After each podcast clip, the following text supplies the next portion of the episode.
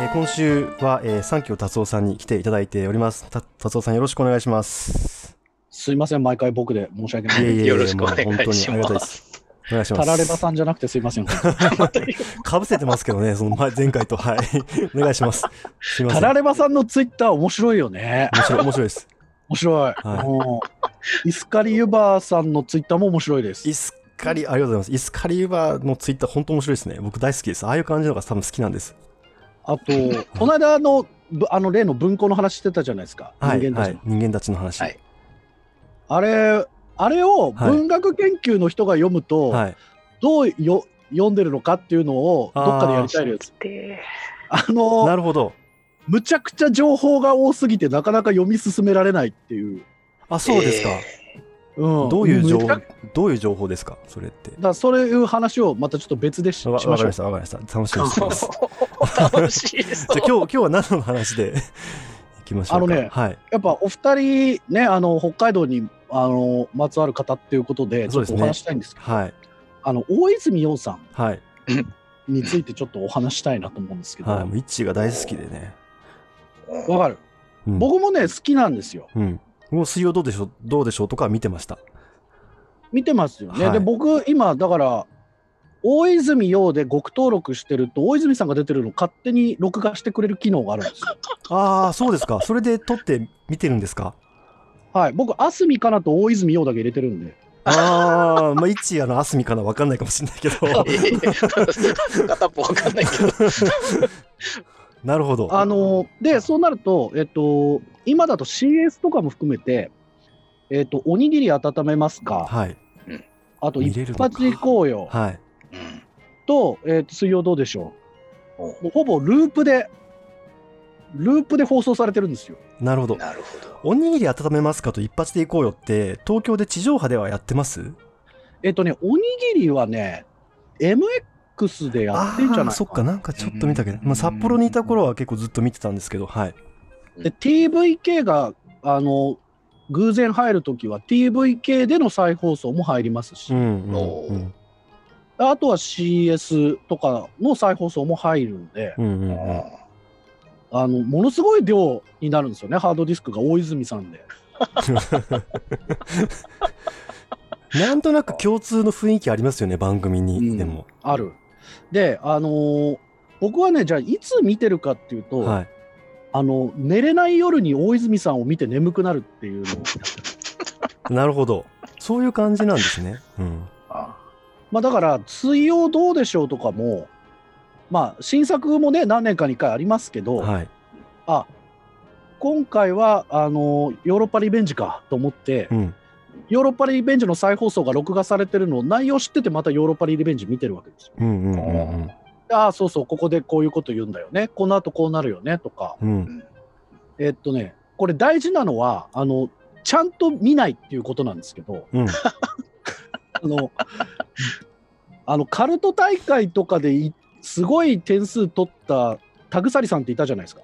え えよくご存知というか、よく名前まで、水曜どうでしょうカルトクイズ大会の優勝者ですね。そうあのた田草っていう名字はね、あの日本で初めて速記の開発をした人と同じ名字なんですごい覚えてるんですよ。へすごい、え。そこつながるんだ。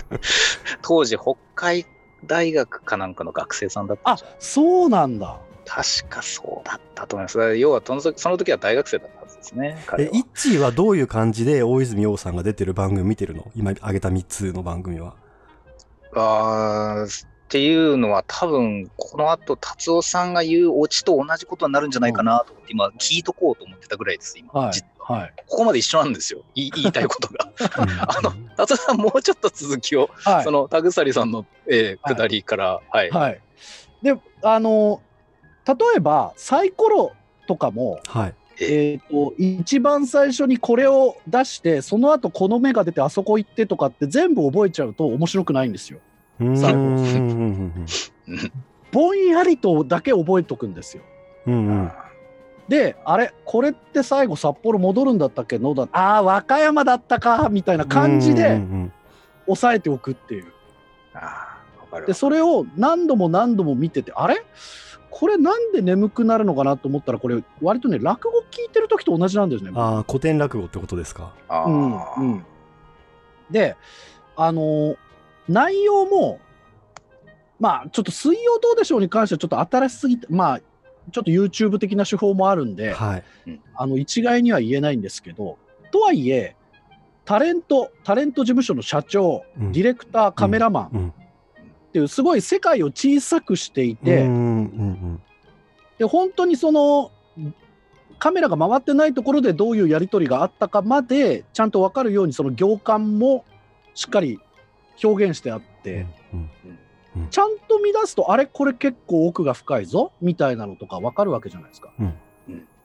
多分あんまり見込んでない人からすると例えば絵はがきとかで札幌が出た時にこれやらせでしょとかって言うんですけど、うん多分大泉さんとかのリアクションとかが嘘っぽい時と嘘っぽくない時でやっぱりそのあこれはガチでやってるなっていうのは多分見る人が見れば分かるようになってるんですよね。うん。なるほどなるほどうんでそういう思考ももう一回全部通り抜けて、うんもう多分何回も見てるうちにああこここうだった。そうそうそう。こういう感じこういう感じ。はいはいはい。あで大泉さん次こういうよ。はいはい。あでここで CM ね。みたいなのがうん。全部分かってる。うん。あれってあの「水曜どうでしょう」の座組と内容って多分東京の地上波じゃやらしてもらえないやつなんですよ。ああ、なるほど、そうですか。なるほど。うんここまで内幕ばらしてどうすんだとかこれ合成バリバリ分かってんじゃねえかよとか、うん多分突っ込まれちゃうし、と特に当時はってことですよねう。ん、そうそうそう。で、おにぎり温めますかに関して言うと、もういろいろ、いろいろあるんですよ。いろいろあるんだけど、うんまあ、とにかくなんか見ちゃうんですよね。うんうん一応なんか初期のコンセプトがどうかわかんないですけど、今はなんか日本全国各地の美味しいところを紹介する番組、プラスオクラホマのコーナーみたいなのがあって。うん。で、あの、まずオクラホマのコーナーなんですけど、はい。212市町村を全部回るっていうね、ポスターを貼って。うんであれも結構伸ばし伸ばしでやってましたけど、ついに全部できちゃって、ローソンの旅のやつ。そうそうそう、ローソンにね、ポスター貼りに行くっていう。ははは、そっかそっか、スポンサーね。はい。でそれも、もう、本当終わっちゃってどうすんのかなと思ったら、うんなんかご当地キャラの旅みたいなのが始まって、うん、単なるなんか鬼人変人ショーみたいな感じになったんですよ。ああ、そうですか。ですっごいつまんなかったの、それが。多分これはディレクターが勘違いして鬼人変人ショーにしちゃったんですよね。あそういう人を出す、出す。すようにしなっちゃったんですね。で、まあ多分その方が刺激が強いから。うんうんで、結果それを途中で打ち切って、今度なんか GPS の旅みたいなのを始めたんですよ。なるほど。最新のテクノロジーを使って。うんうんでもそれも結局、その212市町村を、そのヒッチハイクで回るっていうものほど面白くはないわけですよ。それはやっぱ水曜どうでしょうとか見込んでる人からしてみても、あこれは結構どれくらい手抜いたものかっていうのはある程度分かっちゃうようになってるんですよ。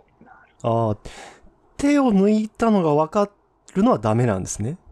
ダメじゃないけど、はい面白面白につながってないんですよね、そああれは。なるほど。あだからあそこは若手ディレクター修行の場になってるんだなみたいなのがなんとなく分かってくるわけ。その若手ディレク なるほど。若手ディレクターがどれぐらい掴んでるかっていうその本質を。そうそうそう。で、はい。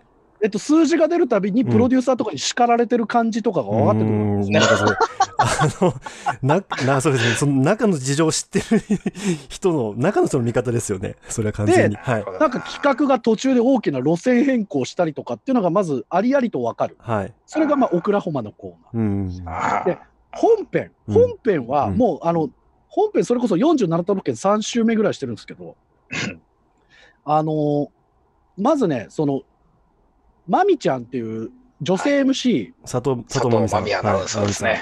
えまあ、出産とかもあったり、あとはいアナウンス部から編成に移ったり、さらにあの HTV 辞めたりとか、はいはい、はい。そうですね。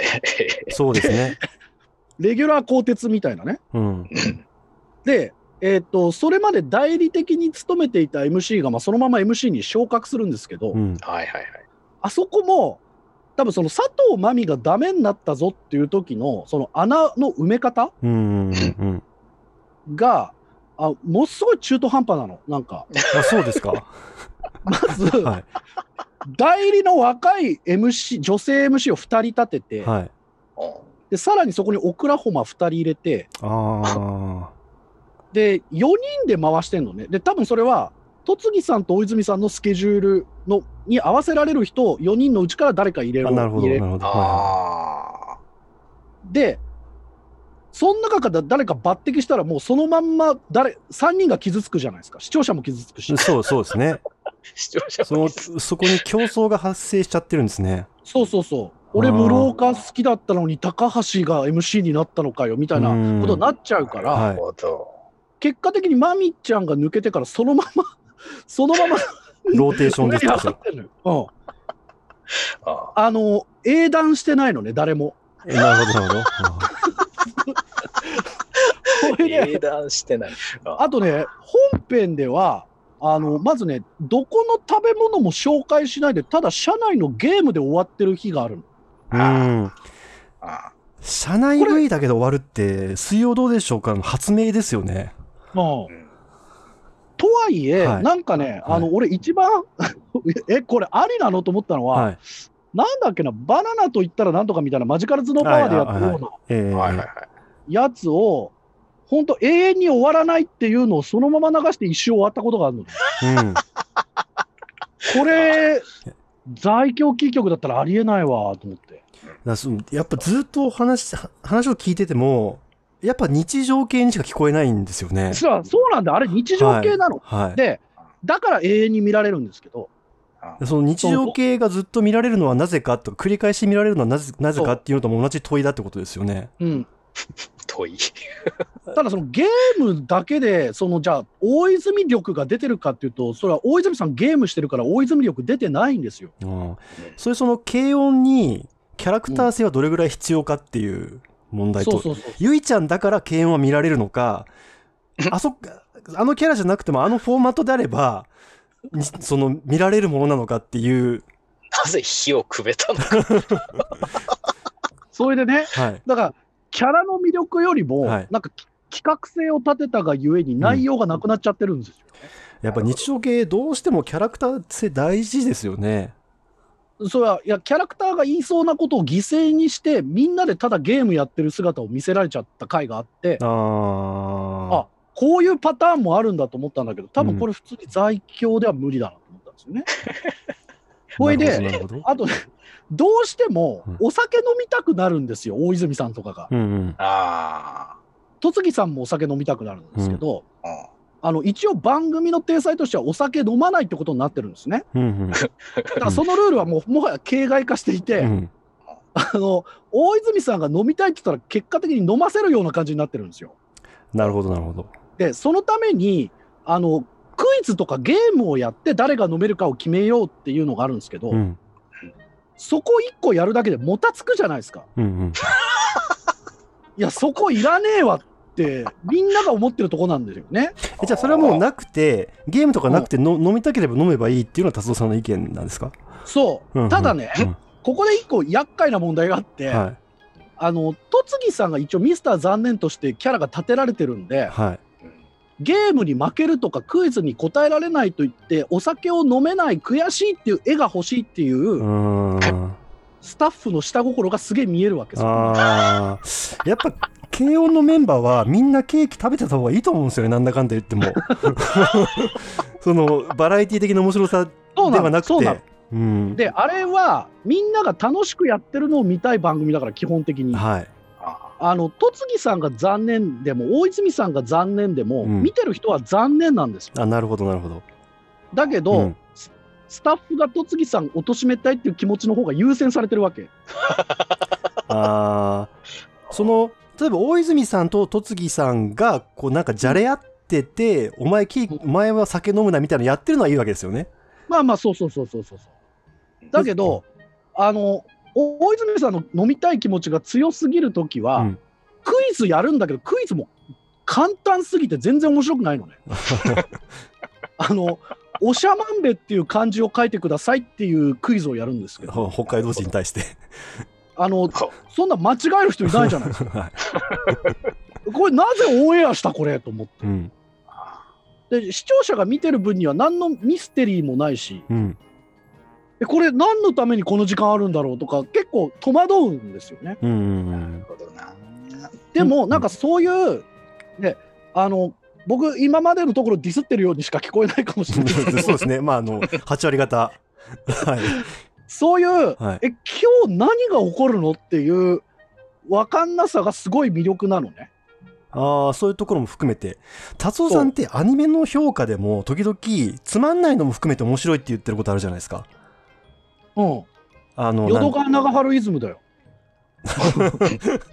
そうか、うんそうなのか。あの無駄なアニメないよ。えーとなんだっけ？あのミキさんがやってたプロデューサーミキさんがプロデューサーでやってたあのギャグアニメの流行ったやつあるじゃないですか？1年ぐらい前に。ブシブシなんだ。キングレコードのミキさんが仕掛けてたやつ。え、ポプテピピックあポプテピピックですうんうん、ポプテうんピピックはつまんないのも含めてすごい面白いって言ったような気がするんですよね。ポプテ面白いじゃん。全部。うん僕はちょっと分かんないところあったんですけど半分ぐらい分かんないんですけど日常もそうだったよね。日常も、はいはいはい、うんでもまあ、うん、そうちょっとえ芸人だから見方違うかもしい？れない。やそうですねポプテは、わ笑いに関してはポプテはやっぱりすごいよくできてましたよ。つまんない、つまんないをちゃんとやってたし。ああじゃあそれのおにぎり温めますからつまんないの面白さとまた違うんですか？別なんですか？違うのよ。意識的にやってるかどうかっていう、あの、はい誤解がないように言いますけど、はい。ゆるゆるなんですよ。あそういう意味で。で、これは、あの、アカデミックの話にしちゃいますけど、あはい。あの、査読がめちゃめちゃ厳しい全国史よりも、はい。ちょっと査読が緩い学内史見てる楽しさみたいな、なるほど。うんちょっと情熱先走っちゃったし、指導教授甘いな、ここ、ちょっとチェック甘いなとか思うんだけど、でもこの研究面白いねっていう、うんうん。そういうものを見てる感じ。で、それを何回も見てるから内容も知ってるし、うん古典として味わえるっていう、そのキャラクターショーになってる。内容じゃなくてキャラクターショー。この達夫さんが以前話したその全国査読付きみたいなそういう、えー、とクオリティが高いジャーナルはすごいさ厳しいわけですよねいろいろでちゃんとした論文が載ってるけどもって話なんですよねそうだから全国査読付きってディフェンシブな研究になっちゃうじゃないですか、結局。ああまあ通りそうなっていうか確実な研究、そうそうそうそう。まあ研究そうあるべきなんだけど、ええただそのクリエイティビティとかね、仮説の面白さとかね、はいあのそういったものはあまり評価されないじゃないですか。うん。うんそうそう考えたときにあの HTB の一連の大泉コンテンツっていうのは、うん、あのすごく面白いんですよね。なるほど。なそうですねうーんなんかあそのせ一発一応よ、はい一行よもう木村さんが抜けた時とかのうん対処の仕方がまあ面白いわけですよ。うーん これをありとするんだみたいなね。うん、生命科学のことしかわからないんでそれで考えるとえーっとすごくそのまあ僕らはインパクトファクターで大体雑誌のクオリティを測ってるんですけど、インパクトファクターの低い、まあ、そんなに査読が厳しくない雑誌から大発見につながったっていうのは指キチン化の話とかはそうなんですけど多分あんまりないですね。やっぱり一発目にネイチャーとかセルとかサイエンスとかトップジャーナルに出てるんですよ。で、うんなんでかなってちょっと考えてみたんですけど多分実証科学だからだと思うんですよね。要は現象を実験して確実に確かめたところからスタートしないとえっとダメで多分ネイチャーとかセルサイエンスに載ってるやつはクオリティが高い上にクリエイティビティもなきゃダメなんですよね。うん多分そこからスタートできるものがブレイクスルーになることが圧倒的に多いんですよ。なるほど。だからその緩いのが価値が残念ながらあんまり多分ないんですよね。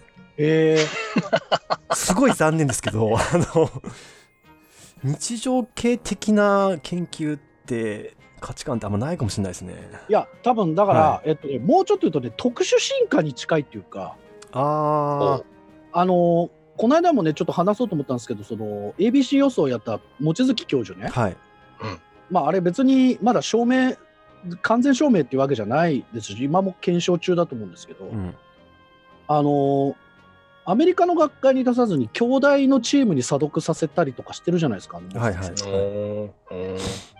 でそういう意味では、世界的に見ればローカリズムなんですよね。うん。だけど、ABC 予想に関して、はいえっと、査読をお願いしても、いつまでたっても読んでくれないし、うん。仮に正しかったとしても認めてくれるのに何年かかるんだっていうところから、あの京都大学自分がいるその京都大学のチームにうん依。頼したと。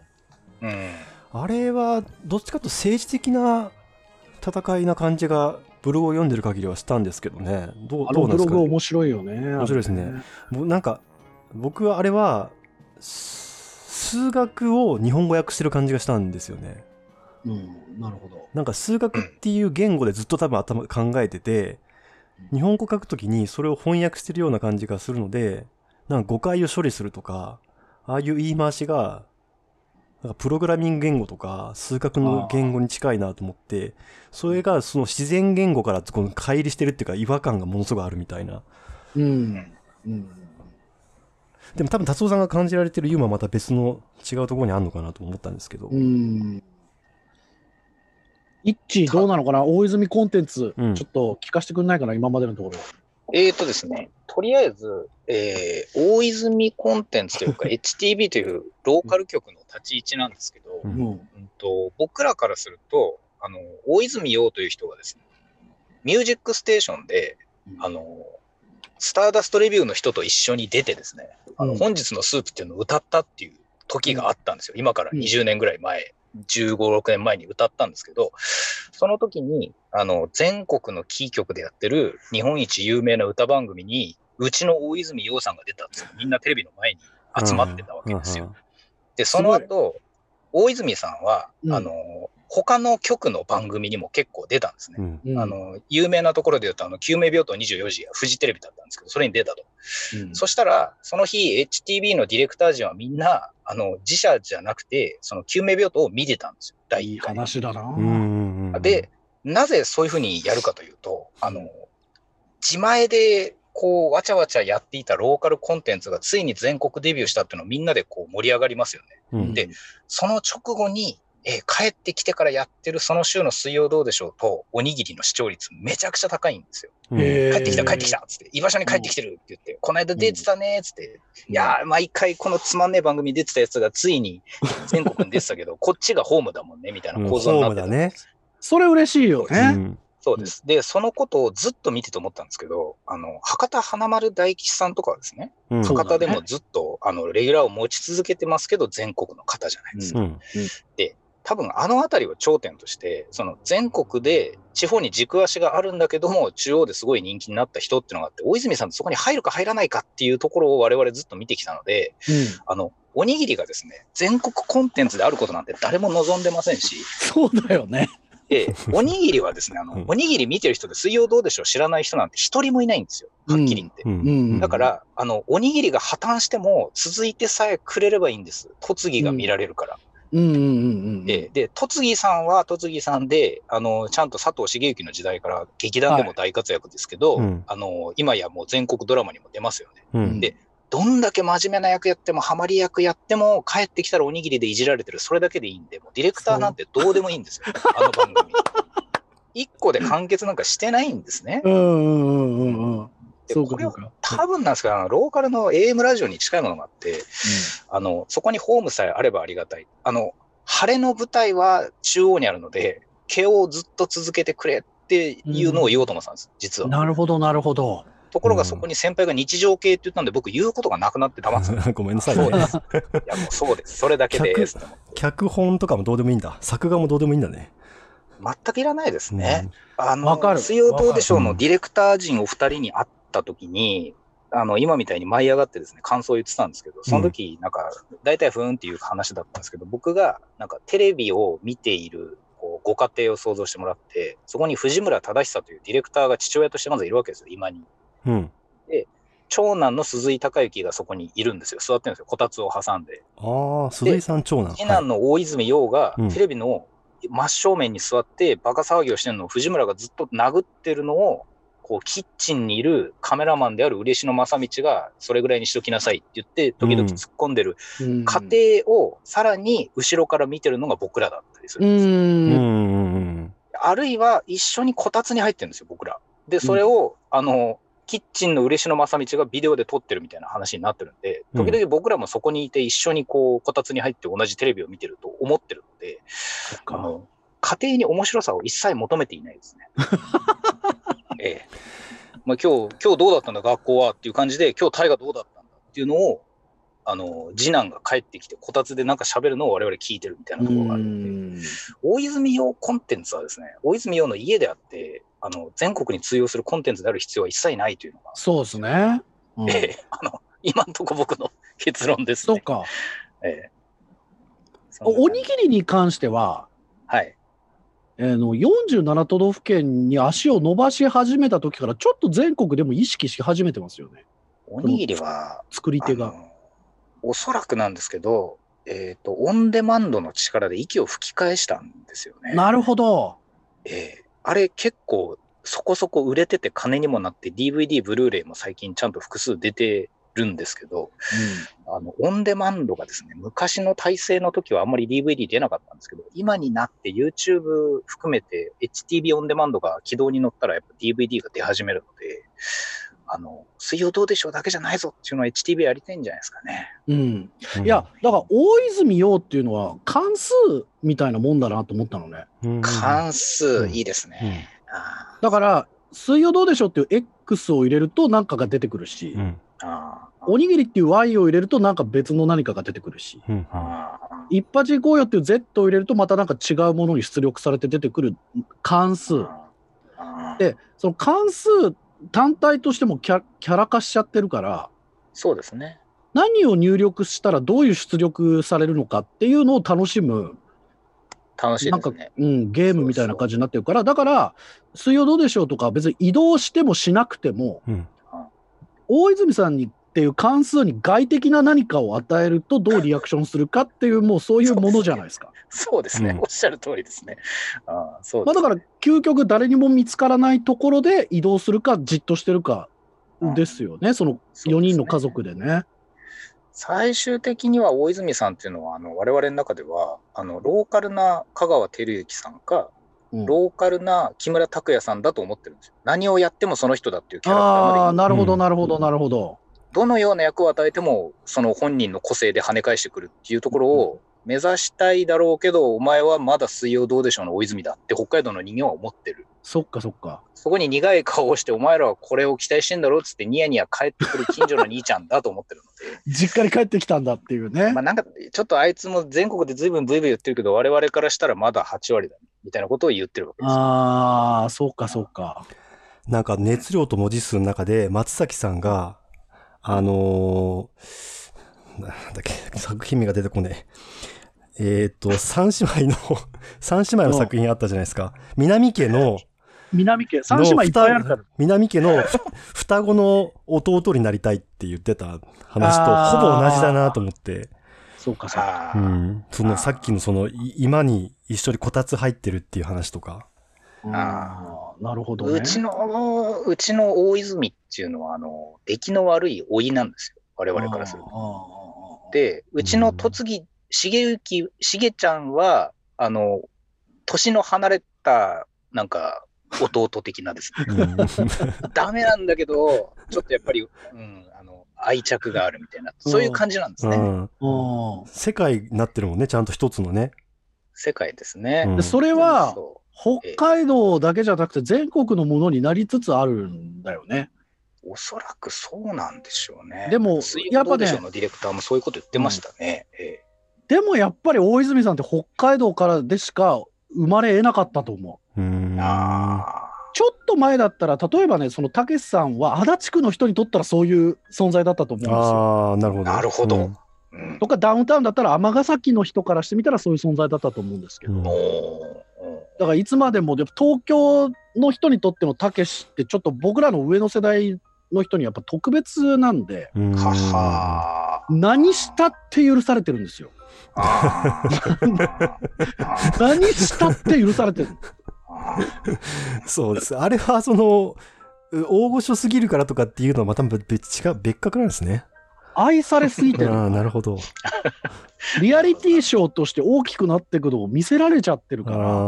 ああ、リアリティショーか。うん。だけど、この時代にそういうブレイクスルーするっていうのは、もう大泉さんぐらいしかなあないんじゃないかなと思ってね。そうですね。だってこれからだともう YouTube から出てきて全国区になるしかないじゃないですか。ああ、そっそうですねかそっかそっか、そうですね。そうです、はい。そう。だからすごい興味深い、おなんか他にない関数みたいなね、う。そうんいう抱きました。多分1はインプットとアウトプット関係なく関数自体もめでてるっていうことで、そろそろはい。お時間ですが、よまとめ。ろしいでしょうか？その雑なまとめで申し訳ないですが。はい。じゃあ、えー、達夫さんありがとうございます。えっ、と、ありがとうございますはい。今週は以上です。ありがとうございます。